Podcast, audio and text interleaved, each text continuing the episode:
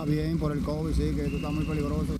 Ante el incremento de los casos de COVID-19, el presidente Luis Abinader pide ampliar por 45 días más el estado de emergencia. Que mi papá hice yo. En medio del drama de familiares de pacientes por las muertes, Salud Pública reporta 860 nuevos casos de contagios. No, eso no tengo que decir lo que se habló ahí. Otra miembro de la Cámara de Cuentas interrogada en la Procuraduría sobre auditorías a las obras de Odebrecht. El obispo de Higüey, Monseñor Castro Marte, se suma al debate del aborto y dice que la Constitución no conoce de causales. Que mami salga para afuera, que se está quemando la casa. Y en un acto heroico, un hombre salva de la muerte a cuatro niñas rompiendo el candado de una vivienda en medio de un incendio en Buenos Aires de Herrera.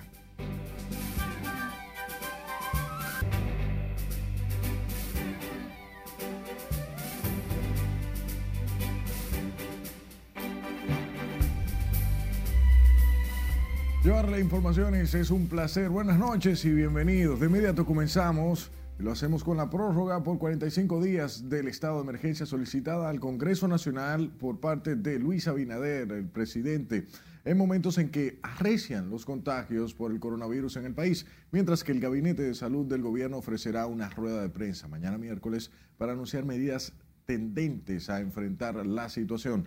Nuestro compañero Jesús Camilo nos dice más en directo desde la Casa de Gobierno. Buenas noches, Camilo. Gracias, buenas noches. Algunos consultados sostienen que el irrespeto a las normas por parte de la ciudadanía es lo que ha obligado a las autoridades a endurecer las medidas. Está bien por el COVID, sí, que esto está muy peligroso. El presidente Luis Abinader envió la comunicación al Congreso Nacional través de la Cámara de Diputados solicitando extender hasta marzo del año próximo la emergencia por la crisis sanitaria que ha provocado ya 2.405 muertes según estadísticas oficiales.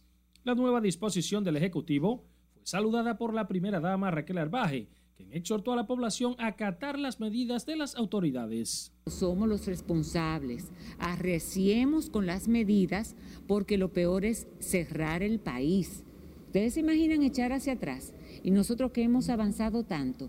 O sea que mantengamos, mantengamos, abracémonos, pero tengamos cuidado. ¿eh? La medida del gobierno también ha encontrado respaldo en la ciudadanía. Que se apliquen medidas más severas para que se cumplan las recomendaciones que normalmente hemos estado clamando porque se hagan, como son el distanciamiento social, el uso correcto de las mascarillas, el lavado de las manos, evitar las aglomeraciones. Debemos de cuidarnos. Y eso es lo que nosotros queremos, la protección contra la vida de nosotros. Hay demasiado COVID, la gente no quiere guardar distancia, pues si la gente no lo hace de una manera, porque lo haga de una manera que sea consciente de ello, pues entonces tendrán que obligarnos. La Cámara de Diputados ha convocado a sesión para este miércoles y se espera que la solicitud del mandatario sea acogida favorablemente. La medida entraría en vigencia a partir del 18 de enero.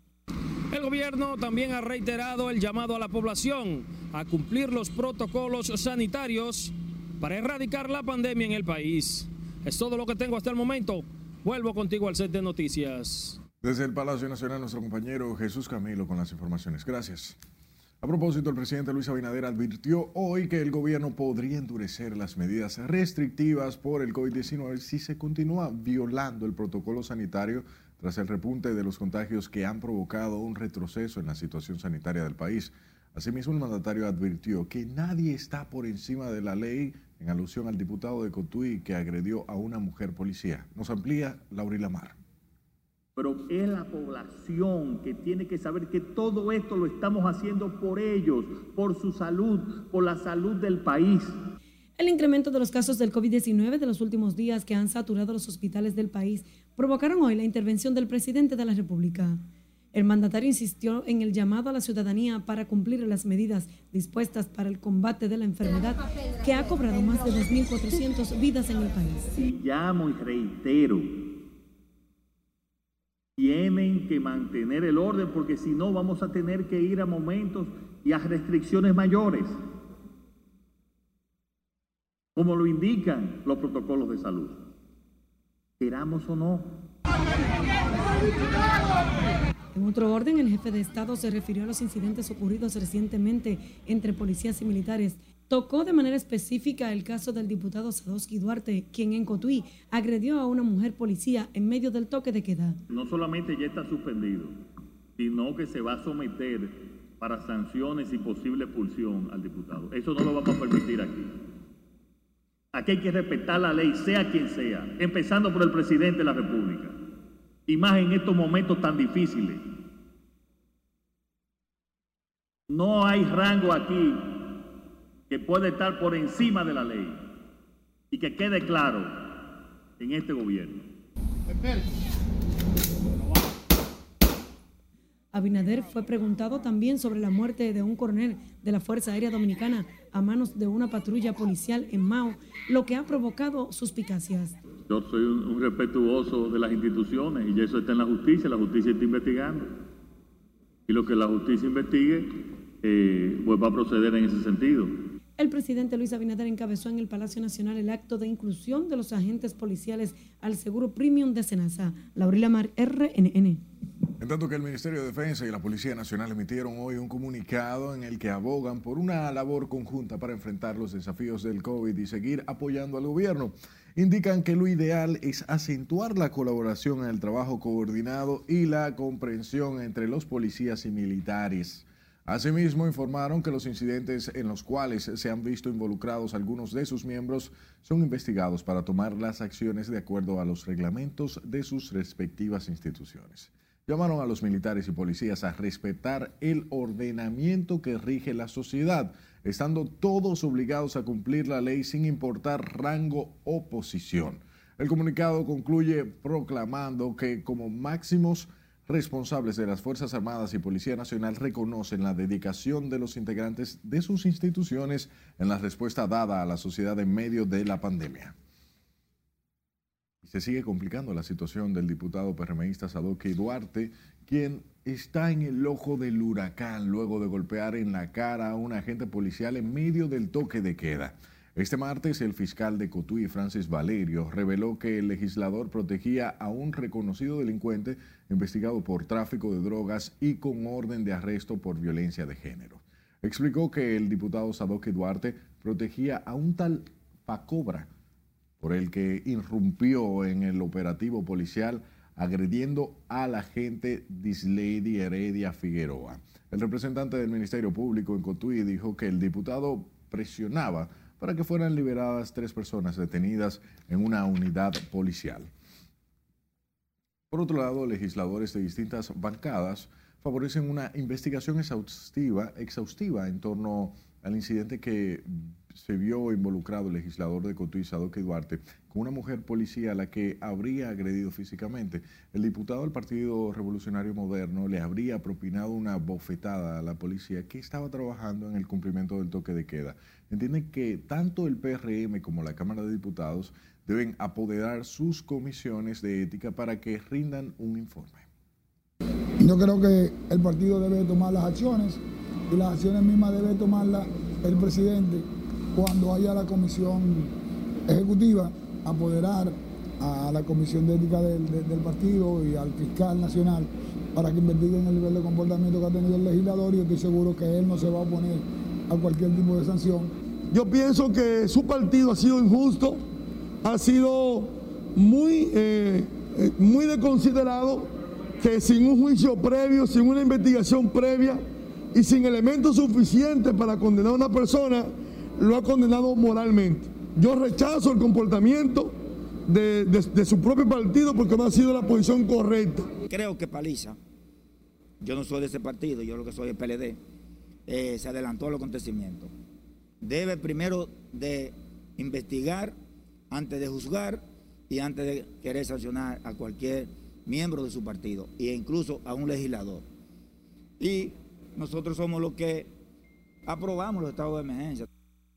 La agente de la Policía Nacional que acusa a Sadoque Duarte de agresión, Dislady Heredia Figueroa, depositó una querella en su contra, mientras el presidente de su partido, José Ignacio Paliza, informó que solicitará su expulsión del PRM. Y la Procuraduría Anticorrupción interroga este martes a la licenciada Margarita Melenciano, miembro de la Cámara de Cuentas, quien denunció irregularidades en las auditorías de las obras construidas en el país por la empresa brasileña Odebrecht. María Ramírez nos trae más detalles en esta historia. Solamente, no, eso no tengo que decir lo que se habló ahí, porque es una investigación y estamos en el proceso secreto. No tengo que opinar de nada. Pero todo bien. La miembro titular de la Cámara de Cuentas, Margarita Melenciano, fue entrevistada por los fiscales anticorrupción por espacio de dos horas. Aseguró que sin temor responde al llamado de las autoridades en su calidad de funcionaria pública que debe rendir cuentas sobre sus actuaciones, aunque no estableció si debe volver. Soy funcionaria pública, lo que me obliga a rendir cuentas. Eh, eh, lo señala. Tengo que rendir cuentas, es mi obligación como funcionaria pública el que no quiera rendir cuentas, que no acepte un cargo público. Es una obligación de rendir cuentas. Melenciano, a través de votos disidentes, ha rechazado auditorías practicadas a las obras de Odebrecht en el país, que son parte de una investigación por el pago de sobornos a funcionarios y congresistas. Dijo que mantiene la convicción de que algunas de estas auditorías se han violado preceptos constitucionales, legales y técnicos que regulan las compras y contrataciones. No, porque son muchas. Está el caso de Odebrecht, está el asunto que tiene que ver con, con lo que hoy se llama la Armada, la Policía, el Ejército, hay de todo, Ministerio de Interior y Policía, muchas, son muchas. El Ministerio Público interroga a los miembros de la Cámara de Cuentas en el marco de una investigación sobre una alegada obstrucción de la justicia. Ya han sido entrevistados el presidente de la Cámara de Cuentas, Hugo Álvarez, y el secretario Carlos Noé Díaz. No, porque esa es mi posición, yo soy auditor, y si entiendo que unos hallazgos deben ir directamente al informe de la auditoría, esa es mi posición, nunca puede ir a la carta de la gerencia. Margaret Ramírez, RNN. Cambiamos de tema. Un ciudadano belga residente en el país denunció que ejecutivos de una empresa de inversiones en complicidad con su expareja o ex esposa más bien lo han estafado. Frederick Kidouze acudió a la Fiscalía del Distrito Nacional a exponer su situación que dice lo mantiene en una crítica situación financiera. Según el ciudadano belga, su ex esposa Juisa Fernández presentó una demanda de divorcio para defraudarlo. Establece que carece de dinero para pagar a un abogado y está imposibilitado de viajar a Bélgica, su país natal, debido al cierre de los vuelos por la pandemia. Hablamos ahora de Yokairi Amarante Rodríguez, la joven madre agredida con ácido del diablo, que con su rostro desfigurado comienza a recuperarse del trauma y ya tiene planes de emprender un negocio. José Tomás Paulino conversó con la joven y aquí los detalles. Espero que se haga justicia, lo único que digo. Ha sido como un grito desesperado desde aquel fatídico 25 de septiembre último, cuando fue víctima del violento atentado. Ese proceso va bien, gracias a Dios, y sí me van a ayudar con mi cara, me van a tratar de arreglármela un poco más. ¿Qué te dijeron? ¿Para cuándo? ¿Cuándo inician? Cuando yo cicatrice un poco más, dentro de seis meses veremos. Hoy asistió a la audiencia de revisión de medidas de coerción a su expareja Willy Antonio Javier Monegro Sosa, quien planificó el atentado, y a los perpetradores del acto, Pedro Alexander Méndez y Joan José Félix. Algunas cicatrices de Yokairi podrían desaparecer de su cuerpo, pero las del alma podrían tardar más o quedar como una marca indeleble. Eso no la detiene. Piensa en su hija, el epicentro de su vida. Yo voy a poner mi propio negocio de salón para seguir echando para adelante por mi hija, porque ya con esto que me pasó no puedo trabajar en ningún lado. Hoy el segundo juzgado de la instrucción aplazó la revisión de medidas de coerción a los tres imputados de la agresión. Esos son criminales, sicarios, amigo. ¿Estaban drogados? No sé, porque yo no me lo vi de un pronto, cuando tiran el ácido. Antonio de la Cruz es un chofer de carro público que transportaba a Yokairi cuando le lanzaron el ácido del diablo. También sufrió daños visibles en la piel. El Ministerio Público presentó acusación contra los tres hombres apresados por tortura y actos de barbarie. Eso los expondría a una condena de hasta 30 años. José Tomás Paulino, RNN. De su lado, la segunda sala penal de la Suprema Corte de Justicia rechazó este martes el recurso de casación interpuesto por el Ministerio Público contra la sentencia que redujo de 5 a 2 años la condena de Marlene Martínez, madre del asesino de la niña Emily Peguero. El máximo tribunal rechazó varios recursos de casación interpuestos por personas y entidades en contra de la sentencia del caso de Emily Peguero, en el cual o en la cual se condenó a 30 años al asesino de la adolescente y a 5 a la madre de él. Con el fallo, la Suprema confirmó también la sentencia que dictó el 15 de mayo la Corte de Apelación del Departamento Judicial de San Francisco de Macorís, condenando a 30 años de reclusión a Marlon Martínez. El joven era novio de Emily, a quien asesinó mientras le practicaba un embarazo clandestino, o más bien un aborto clandestino, y la golpeó en la cabeza. Sigue en tiempo real las informaciones bajo nuestro usuario arroba noticias RNN. Recuerde que sus denuncias son recibidas en nuestro WhatsApp 849-268-5705. Puede estar informado a través de nuestro podcast, RNN Podcast, a través de Spotify, Apple Podcast y Google Podcast.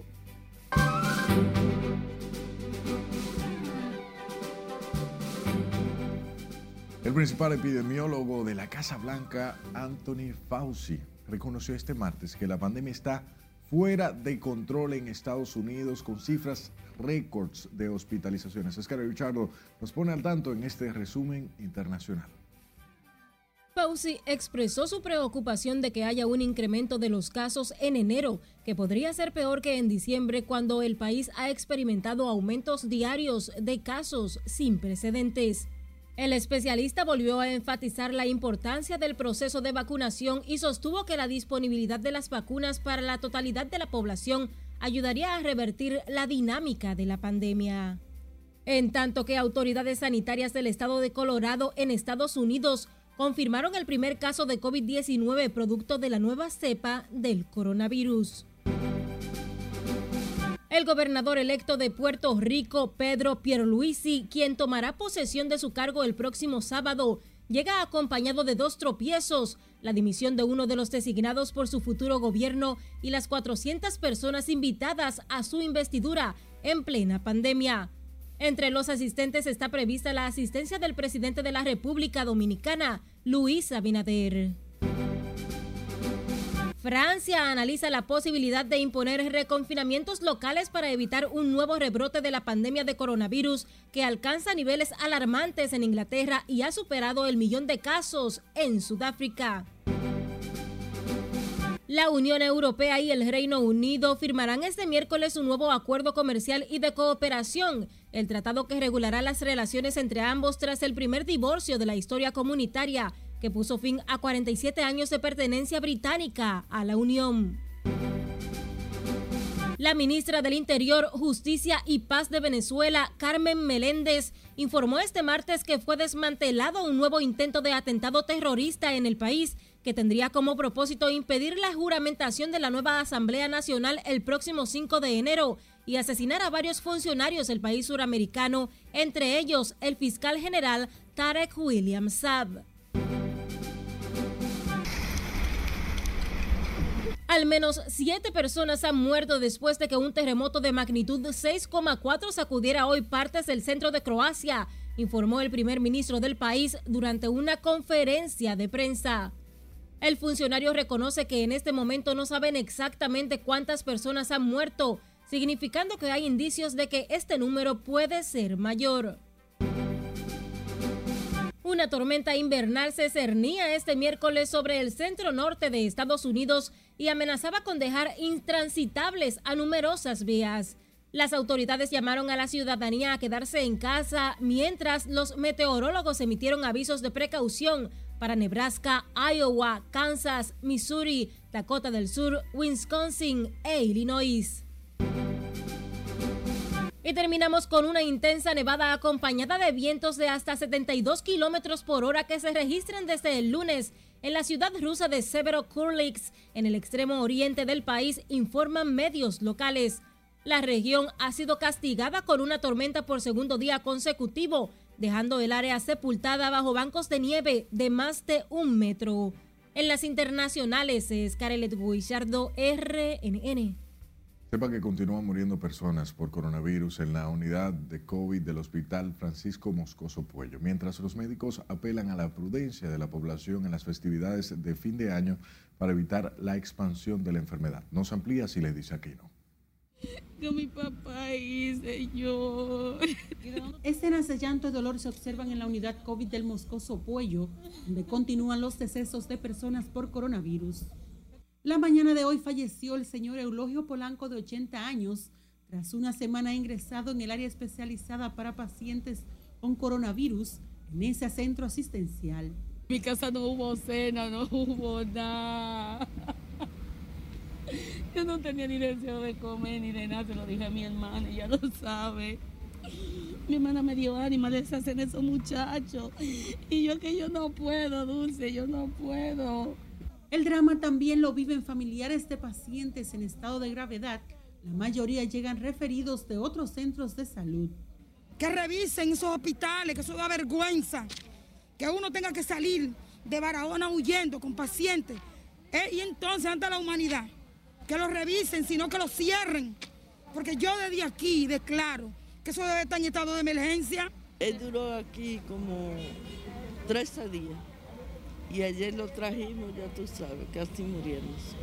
Los médicos califican como delicada la situación COVID en el país y por eso su llamado. Que hay que tomar medidas más drásticas, todo, orientar a la población, que la gente sepa que tiene que tomar distanciamiento, que tiene que usar la mascarilla.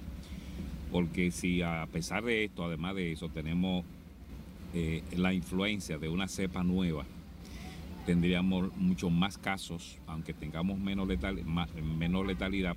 El jefe de cirugía vascular del Moscoso Puello, doctor Juan Méndez, recomienda a la población atender las recomendaciones sobre la prevención del COVID. Sila Aquino, RNN. Otros 860 casos nuevos de coronavirus se registraron en el país en las últimas 24 horas. Esto agudizando la preocupante situación sanitaria que apunta hacia un rebrote de la enfermedad.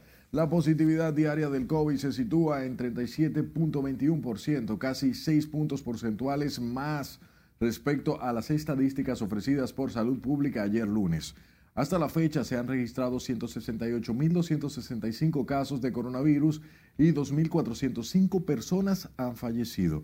Casi mil camas por COVID están ocupadas en hospitales y clínicas privadas lo que equivale a un 36%, tomando en cuenta que hay 2.493 en todo el país, mientras que según el Boletín de Salud hay 246 camas ocupadas en las unidades de cuidados intensivos de 440, incrementándose al 56% el número de pacientes en esas áreas. A propósito, el Colegio Médico rechazó la centralización de las informaciones relacionadas con el curso del coronavirus en el país que dispuso el Gabinete de Salud. El doctor Waldo Ariel Suero explicó que esa disposición solo atañe a funcionarios del sector salud, no así al gremio ni a las sociedades especializadas que continuarán tratando públicamente el tema de la pandemia. Nosotros no estamos de acuerdo de, de plano con esa decisión, una decisión de ellos que nosotros no estamos de acuerdo pero muchos gobiernos la asumen para evitar desinformaciones, etcétera, y manejar una sola línea de información, independientemente de que nosotros creemos que en una pandemia debe de fluir el libre juego de las ideas, el libre acceso. El presidente del Colegio Médico instó, o más bien insistió, en la necesidad de que se cumplan las disposiciones sanitarias para que el país no asista a un peligroso rebrote de la enfermedad a partir de enero. Sepa que el director de la extensión de la UAS en Santiago, José Tavares, está afectado por el coronavirus. El funcionario de la Universidad Estatal dijo que desde el pasado 19 de marzo está contagiado por el COVID, enfermedad que está provocando estragos en esa ciudad cibaeña. El licenciado José Tavares está hospitalizado, pero su situación no es delicada, según explicó. El director del recinto de la Universidad Autónoma de Santo Domingo en Santiago es el esposo de la diputada Magda Rodríguez, de quien no se informó si también está afectada por el virus. Permanecemos en Santiago donde algunos centros de salud ya no cuentan con espacio para los afectados por la COVID-19. En la Unión Médica se agotaron las camas para los pacientes referidos con síntomas de la enfermedad. Junior Marte le da seguimiento al tema y nos pone al tanto.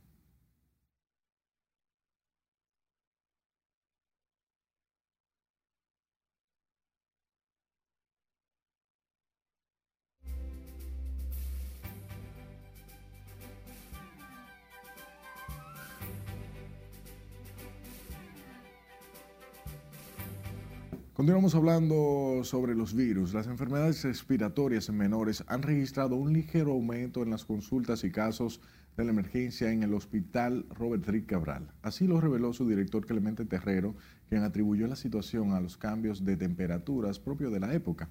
Asimismo, se informó que se está cumpliendo con todos los protocolos para descartar COVID en menores, aunque no ofreció cifras de comportamiento de la enfermedad en este centro asistencial. Eh, precisamente al cambio climatológico que favorece la proliferación de, los virus, eh, también la circulación de las personas de otros lugares, de, otros, de otras regiones, donde se produce generalmente un incremento en el número de infecciones respiratorias, pues vienen al país y traen sus virus y esto pues eh, aquí en el país también sucede lo mismo. En otro orden, el director del principal hospital de referencia infantil aseguró que durante las festividades navideñas no registraron ningún caso de intoxicación alcohólica en menores. Sin embargo, explicaba que se prepararán para las fiestas de fin de año donde se pueden presentar estos incidentes. Toquemos otro tema. El Hogar de Ancianos San Francisco de Asís desmintió que en ese lugar o ese centro se maltrate a las personas envejecientes, como denunciara la Fundación Oneida Cayetano tras una visita para donar alimentos y materiales de higiene. Enrique Rosario, consultor jurídico del asilo, sostuvo que tras la acusación, una comisión del Consejo Nacional de la Persona Envejeciente acudió a ese centro para constatar la situación de los 164 adultos mayores que acoge el centro. Lo que yo entiendo que la denuncia ha sido un poco irresponsable porque debió haberse investigado. La persona que hizo la denuncia, si tenía un interés real de saber o le preocupaba investigar cuáles eran verdaderamente los hechos. No es verdad que aquí hay un cuarto oscuro. Podemos eh, eh, permitir a cualquier autoridad que tenga la, que tenga la capacidad, o sea, para observar y todo el mundo lo sabe porque esta casa la conoce el pueblo. El Hogar de Ancianos San Francisco de Asís es una prestigiosa institución dirigida por religiosas. Por eso llamó la atención de la denuncia de la Fundación sobre los alegados maltratos a los allí recluidos. Volvemos a dar otro giro informativo. Hablamos ahora de Monseñor Jesús Castro Marte, obispo de la diócesis de Higüey, que recordó hoy al presidente Luis Abinader que la Constitución de la República protege la vida y no conoce causales. El prelado católico rechazó la postura asumida por el mandatario en lo relativo al aborto y señala que se ignora la dignidad de la persona. Afirmó que, contrario a lo señalado por el presidente de la República, la vida es un don divino y un bien jurídico superior que la Constitución protege desde la concepción y no conoce las causales argumentadas. Otros obispos católicos, líderes evangélicos, se han pronunciado sobre la particularidad luego de que unas declaraciones del jefe de Estado a favor de la interrupción del embarazo encendiera el debate sobre tan controversial tema.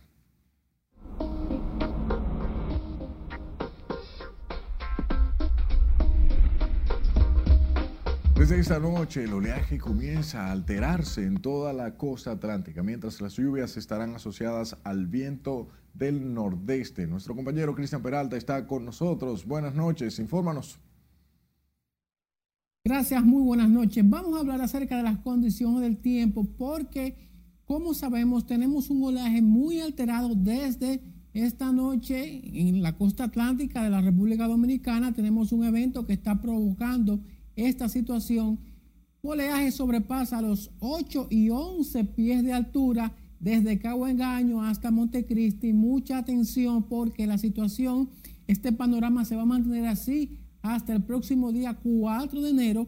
Tenga usted pendiente que lo más recomendable es que no se acerque, se acerque al mar durante estos días y sobre todo los operadores de pequeñas y frágiles embarcaciones que opten por permanecer en puerto hasta que mejoren las condiciones del tiempo y evitar situaciones que lamentar. Miren que lo estamos diciendo porque va a empeorar con el paso de los días. Vamos a ver entonces en cuanto a lo que ocurre en la región del Caribe, porque tenemos un sistema de alta presión que ahora pues va inhibiendo de manera gradual las condiciones del tiempo, es decir, las lluvias se reducen poco a poco, es típico de lo que debe ocurrir para estos días, sobre todo cuando no hay un sistema frontal en la región del Atlántico o en la costa atlántica que se estacione. Recuerde usted que en el día de ayer teníamos uno que se había estacionado y ha generado o generó algunas lluvias en el día de hoy, pero comienzan a normalizarse las condiciones del tiempo. Sí, ese evento de marejada, como mencioné, estará provocando ese oleaje bien alterado. Recordemos también que las temperaturas se mantienen bien agradables en horas de la madrugada y también comenzando la mañana, así que la podemos disfrutar. Hablemos entonces acerca de las lluvias para los próximos días. Miren ustedes ahí cómo se van reduciendo, pero debido a ese viento del nordeste también que estará llegando, pues se estarán generando algunas precipitaciones, básicamente hacia la zona de Samaná, también María Trinidad Sánchez y Puerto Plata, pero van a ser esas lluvias consideradas como lluvias pasajeras, es decir, que no van a ser intensas. Es lo que tenemos en cuanto a las condiciones del tiempo. Usted continúe ahí con la emisión estelar de noticias RNN, porque como siempre les tenemos mucho más.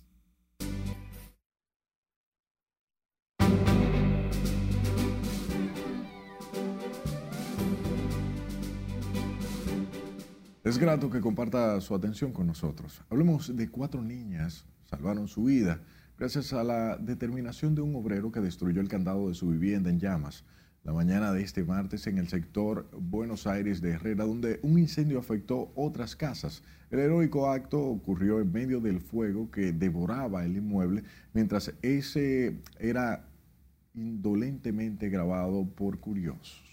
Mira Ángel Núñez con la información. Y entonces la hija mía va y me dice, mami, salga para afuera, que se está quemando la casa. Y yo, ¿cómo que se está quemando la casa? El incendio fue rápido y se propagó sin dar avisos, quedando hecha ceniza toda la vivienda ubicada en las calles oeste con central de Buenos Aires de Herrera. El fuego inició en este taller de refrigeración, justo en la parte baja de la vivienda que comparte don Marino y su esposa doña Natividad. Que a uno no le dio tiempo a sacar nada porque fue rápido todo. Prácticamente se le destruyó todo lo de una vida. Todo oh, esto es lo que yo le digo a, a, los muchachos, que yo le doy gracias a Dios primeramente que no hubo nada de verdad en persona. En un abrir y cerrar de ojos ya se habían consumido camas, muebles, neveras y cuántos enseres del hogar tenían esas familias. Mientras las llamas avanzaban, nadie escuchaba los gritos desesperados de cuatro niñas encerradas con un grueso candado en las habitaciones superiores del inmueble, a no ser este hombre. Yo venía bajando, pero habían cuatro niñas en una segunda con un candado ya cerrado y gritaban auxilio, auxilio. Y las personas estaban grabando y mirando, pero yo entendí que era dominicano y que tenía que hacer lo correcto. Yo presidí a romper la puerta y a meter por debajo de mí a la niña, sacarla, salvo, salvaguardarla, ponerla a salvo y luego de que yo la saqué, explotó y se prendió todo a, completo. Ahora, don Marino y doña Natividad son dos damnificados a expensas de la caridad. La casa de al lado se quemó totalmente y nosotros arriba nos quedamos totalmente sin nada absolutamente. Ni qué vestir, ni en qué dormir, ni nada absolutamente. Se quejan de las deficiencias del servicio eléctrico. Seguirá dándole lecciones duras a personas como esta pareja de envejecientes que lo perdieron todo. Además de que los contratiempos por la falta de calles dificultaron la llegada a tiempo de los bomberos. Miguel Ángel Núñez, RNN. Hablamos de tres personas que murieron en el choque de dos camiones en accidente ocurrido en la madrugada de este martes en la carretera Navarrete-Puerto Plata. Las víctimas fueron identificadas como el chofer Domingo Enríquez, de 50 años, Reinaldo Mercedes y Héctor Mendoza. Uno de los camiones transportaba bebidas alcohólicas y fue saqueado por personas que acudieron al lugar y que poco hicieron para auxiliar a las víctimas.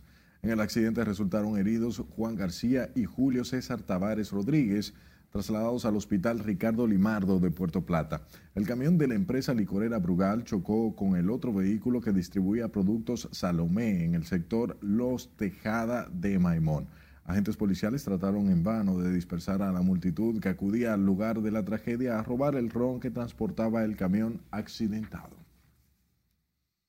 Hablemos de la electricidad. El Ministerio de Energía y Minas anunció este martes un plan de emergencia para solucionar a corto plazo el problema que representan las cenizas de las plantas de Punta Catalina. Atribuyen a las pasadas autoridades el mal manejo de los residuos contaminantes de ese proyecto energético. Mara Ramírez nos dice más en este reporte.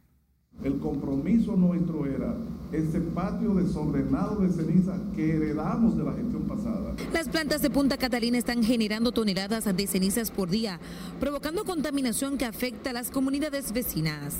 El ministro de Energía y Minas dice que el manejo irresponsable e irregular de la pasada administración provocaron un desorden en el depósito de las cenizas que terminó convertido en un vertedero.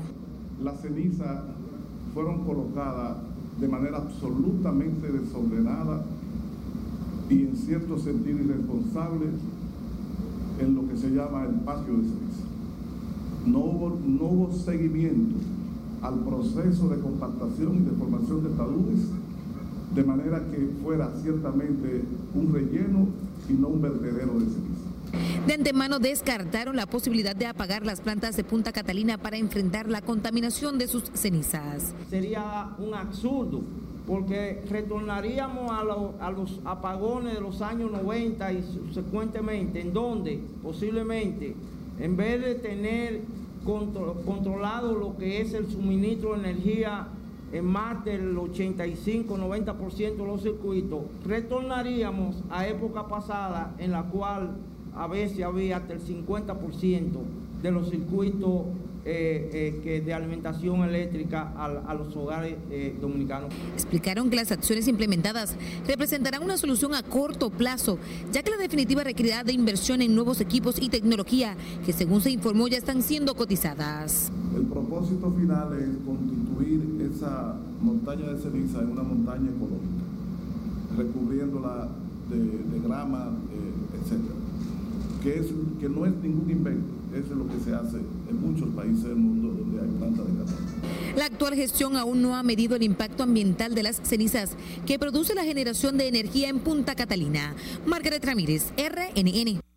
La reacción sobre este tema no se hizo esperar. Jaime Aristi Escuder, ex administrador de Punta Catalina, rechazó el mal manejo de la emisión de las cenizas de las plantas localizadas en Baní. Calificó de mentiras las acusaciones del ministerio, o más bien el ministro de Energía y Minas, Antonio Almonte, y el actual administrador de la generadora Serafín Canario. Señala que la capacidad de tergiversar la verdad de Almonte no tiene límites por tantas falsedades que ha inventado contra Punta Catalina. Instó al ingeniero Antonio Almonte y a su sucesor en la administración de Punta Catalina a trabajar para que esas plantas continúen aportando energía barata para la población.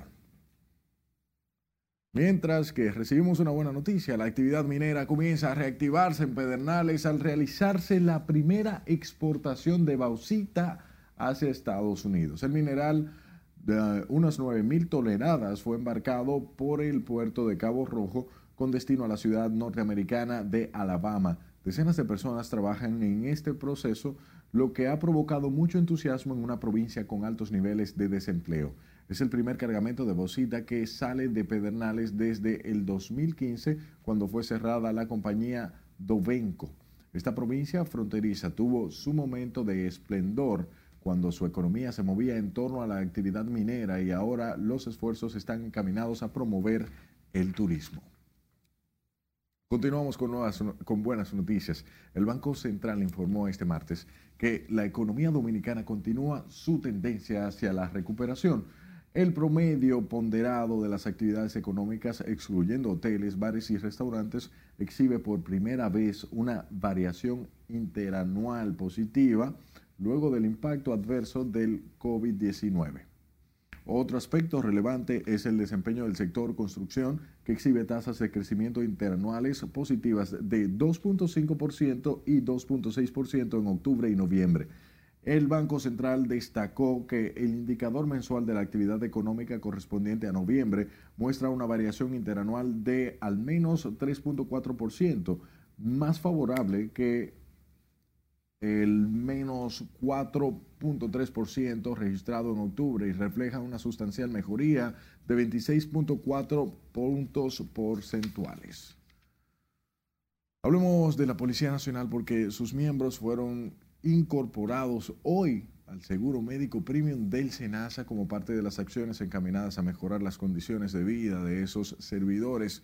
Con esta información, nuestra compañera Lauri Lamar. Y dignificar las condiciones de trabajo de los miembros de la Policía Nacional. La entrega del seguro médico estatal, que abarca a 39 mil miembros de la Policía Nacional, fue encabezada por el presidente de la República.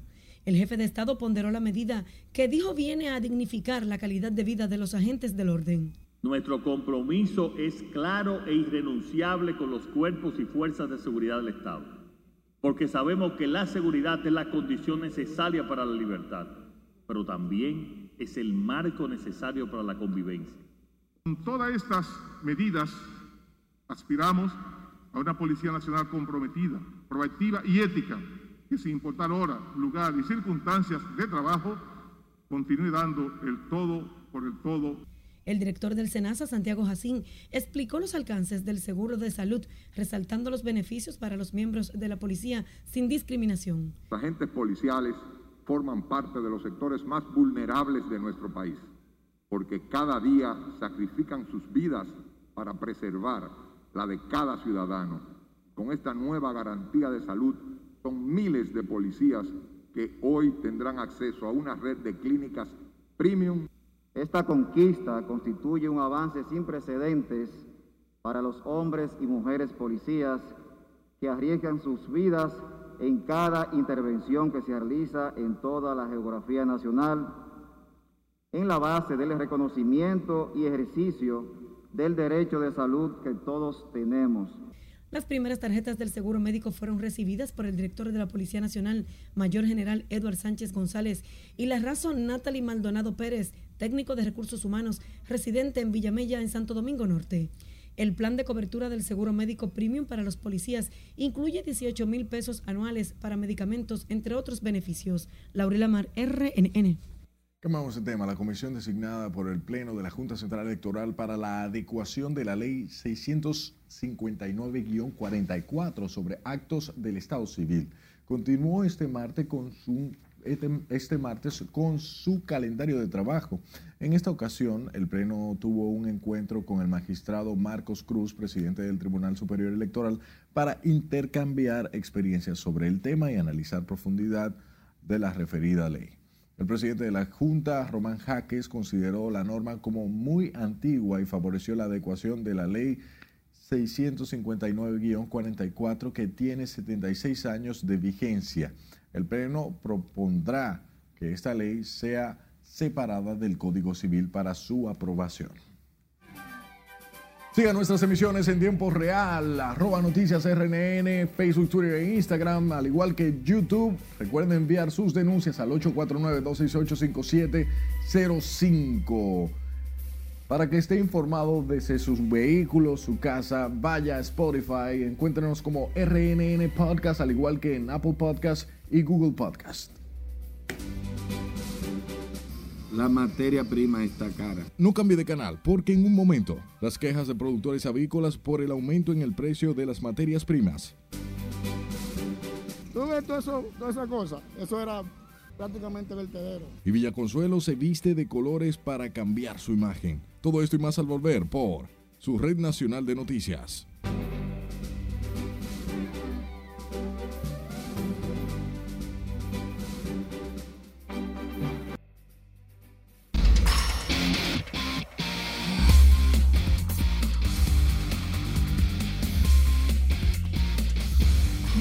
Buenas noches. Vamos a iniciar con el béisbol invernal de la República Dominicana porque se efectuó esta tarde el draft de reingreso en la Liga Dominicana de Béisbol donde los 28 lanzadores y 20 jugadores de posición estaban disponibles de los Tigres del Licey de los Leones del Escogido para ser seleccionados por toros, estrellas, gigantes y águilas. Esto se hace todos los todas las temporadas y en la primera ronda, César Valdés de los Tigres del Licey fue escogido por los Gigantes, Luis Liberato en la segunda ronda por las Águilas. En la tercera ronda, Jairo Asensio fue escogido como primer pick por los Toros, también del Licey. Las estrellas escogieron en la cuarta ronda a Michael de la Cruz de los Tigres del Licey. Los gigantes volvieron a escoger primero a Christian Cheshire, lanzador las Águilas a Luis Alberto Bonilla como primero de la sexta ronda. Ciertamente los Toros del Este escogieron cinco de seis lanzadores y definitivamente que se refuerzan. Ya comienza la semifinal este sábado 2 de enero, 5 de la tarde, Estrellas contra los gigantes en el Estadio Julián Javier, mientras que a las 6 Toros visitan a las Serias Ibaeñas en el Estadio Cibao. Mientras tanto, Kubiak de los Leones y Jeremy Peña de las Estrellas fueron premiados como lanzador y novato del año del pelotero estrella de la semana, premiación oficial de la Lidón. Francisco Mejía, receptor dominicano de los Padres de San Diego, es cambiado a los Rays de Tampa Bay en una transacción de cinco jugadores que llevan al lanzador estelar zurdo Blake Snell a los frailes, a los padres de San Diego.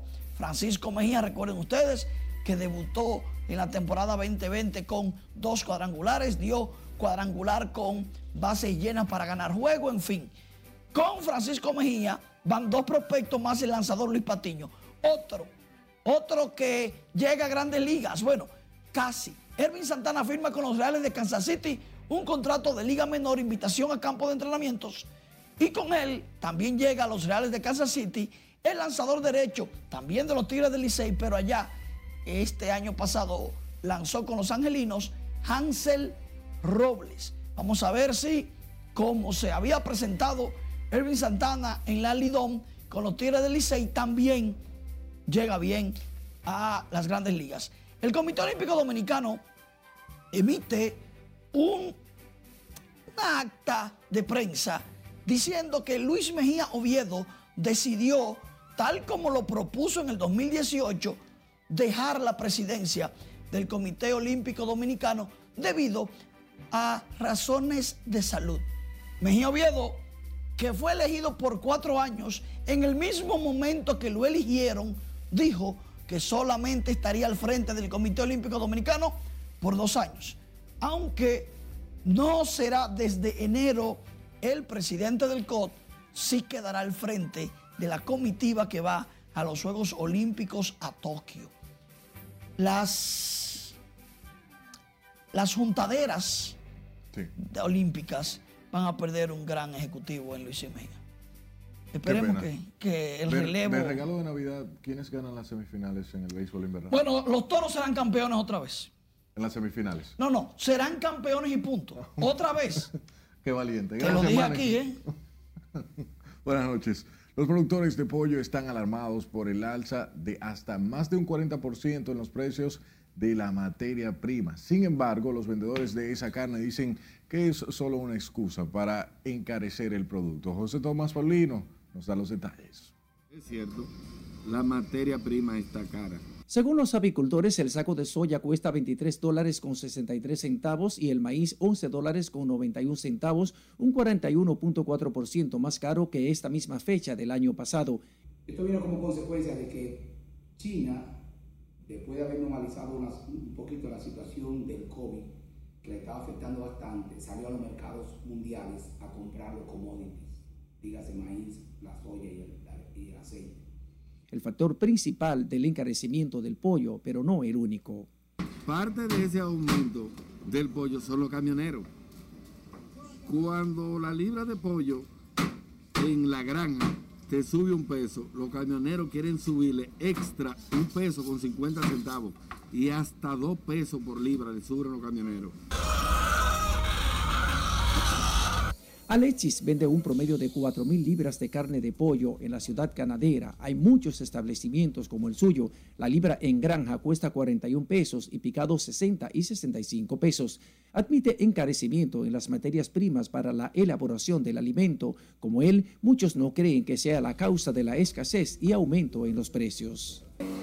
Hay que ver si realmente es porque los insumos han subido o se están aprovechando por la pandemia y la fecha para subir el producto y tener más ganancias. Citan el control en la tasa del dólar, actualmente por debajo de 58 pesos por uno, como otro factor contrario al argumento de los productores avícolas para justificar las alzas. Otros opinan que los extranjeros han reducido la producción para presionar aumentos en la carne de pollo, la de mayor demanda a nivel nacional. José Tomás Paulino, RNN. Y cientos de haitianos siguen cruzando la frontera norte por Dajabón para reunirse con sus familiares en las fiestas de fin de año. Domingo Popotel nos dice más en este reporte. Son haitianos establecidos en el país, en su mayoría dedicados a la agricultura y a la construcción. Van a visitar a sus familiares cargados de regalos, entre ellos electrodomésticos y alimentos. Familias completas que viven en nuestro país aprovechan cada año la temporada navideña para reunirse con sus parientes en Haití. El regreso de estos haitianos a su país se realiza en medio del desarrollo del mercado fronterizo. Domingo Popoter Sosa, RNN. Las festividades de Navidad dejaron cúmulos de basura que no han logrado eliminar las brigadas del Ayuntamiento del Distrito Nacional que se han desplazado por los distintos barrios y avenidas. Con más, Jesús Camilo. Hay mucha basura que hay en la calle, por donde quiera, no solamente por aquí. Los residentes del ensanche La Fe y Cristo Rey favorecen que la recogida de basura se agilice en horas de la noche. En medio de la pandemia, manifestaron temor de que la gran cantidad de vertederos improvisados en calles y avenidas generen brotes de enfermedades. La recojan la basura para que la epidemia a veces se baja un poco porque estamos feos. Exactamente, limpiar, que tú estás, estás un brote donde quiera que está. Mucha basura acumulada, donde quiera. Que vengan a hacer una limpieza de todo, porque eso, eso no enferma hasta con el virus, no enferma, no enferma la basura.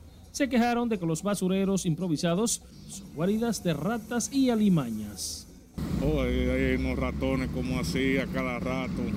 Eso es bajo del diablo, siempre la gente no puede ni pasar por ahí. Pero yo diría, yo personalmente digo que, que no tienen educación porque también desde que viene lejos, viene tocando bocina, que le da tiempo a cada cual a que la saque y la- lo espere ahí en, en- en su funda, en lo que sea. Y esa gente de ahí de la 34, vienen, después que el camión se va, que viene, y de- vienen del otro lado también a echarla aquí. Entienden que la ciudadanía debe contribuir en un adecuado manejo de la basura y no lanzarla a las calles. Jesús Camilo, RNN. Contraste a esta información, el arte, la cultura y la creatividad están presentes en el sector Villa Consuelo, donde artistas nacionales y extranjeros intervinieron los espacios públicos, viviendas y zonas arrabalizadas para transformarlos en herramientas de cambio y desarrollo social. Con la historia, Scarlett Guichardo. Tú ves todo eso, toda esa cosa, eso era prácticamente vertedero. A través del proyecto Arte para Villacón, comunitarios de ese populoso sector capitaleño buscan provocar un impacto turístico, social y cultural. Es un proyecto de arte público, nace con una preocupación y es todas las esquinas, todos los espacios arrabalizados que tiene. Y otras esquinas Se trata de la tercera jornada de una iniciativa de arte urbano que desarrolla la organización Proyectarte, con sede en esa populosa barriada. El que es de aquí y se fue para Nueva York y viene ahora mismo, se siente sorprendido. Creen como que hay un negocio. Y ese ya lo que pintó fue algo que estaba, una pared cayéndose.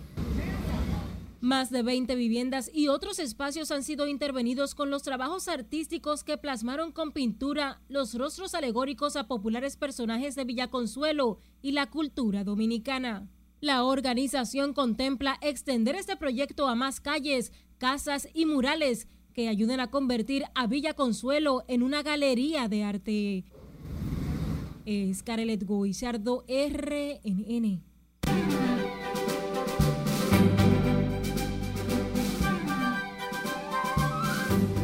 Hola, ¿qué tal? Muy buenas noches. La revista Forbes pone la mirada en uno de los talentos del cine dominicano.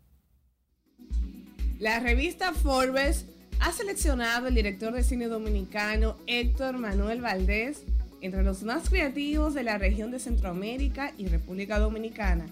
En su edición diciembre de 2020, enero de 2021, esta publicación destaca que Valdés ha obtenido importantes galardones por sus películas Melocotones y Mal Paso, ganadora en el Dominican Film Festival of New York y el New York Latino Film Festival de Estados Unidos y en el Festival de Cine de Trinidad y Tobago.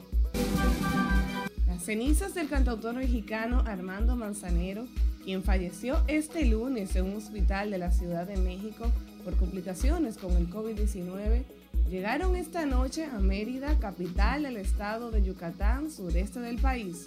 Los restos de Manzanero arribaron al Aeropuerto Internacional de su ciudad natal, donde será velado en un acto privado en una residencia de la familia. Los puertorriqueños dieron el último adiós a Tito Rojas con la misma pasión e intensidad que desbordaba el cantante en cada entrega musical. La llegada del carro fúnebre al Coliseo Marcelo Trujillo Panice provocó el fervor de la fanaticada que retó los riesgos de la pandemia del COVID-19 para honrar a quien reconocen como uno de los más grandes salseros de Puerto Rico y toda Latinoamérica.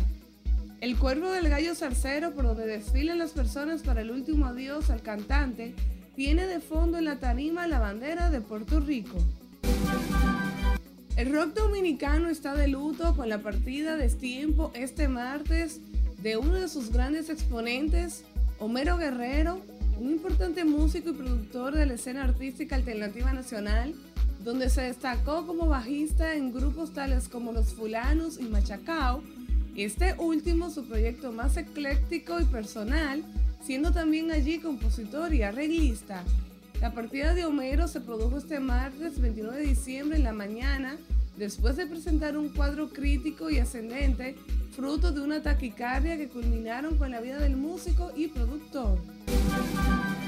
Murió a la mañana de este martes el gestor cultural y poeta Iván Miura a los 76 años a causa de complicaciones con su salud ocasionadas por el Alzheimer.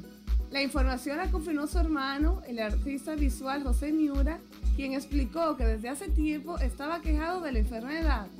José Miura informó que no habrá velatorio y que sus restos serán cremados. Y la ministra de Cultura, Carmen Heredia, y Fernando Berroa, director de las ferias del libro, dispusieron la creación de nuevos premios literarios y de otras áreas culturales, teatro, cine y música, a entregarse durante la vigésima cuarta Feria Internacional del Libro Santo Domingo 2021, a celebrarse del 22 de abril al 2 de mayo y con dedicación en homenaje a los escritores Pedro Peix y Carmen Natalia. Las bases contemplan cambios en la organización del premio y el aumento de los montos por categorías. Otra innovación consiste en publicar los ganadores el mismo año en que se anuncian.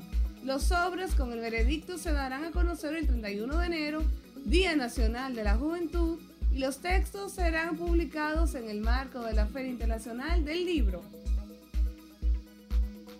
Qué gran noticia, casi finalizando el año, porque esto definitivamente incentiva y motiva a los artistas dominicanos a seguir desarrollando su talento. Hasta aquí diversión feliz resto de la noche. Estoy de acuerdo contigo, Milian. Ahora le dejamos a nuestros espectadores con imágenes de la última luna llena del 2020. En el hemisferio norte está es la primera luna del invierno, por eso su nombre Luna de Hielo, con esta maravillosa vista que ha iluminado todo el país en medio de esta difícil situación. Nos, nos despedimos. Tenga una hermosa y bella noche en vísperas del año nuevo.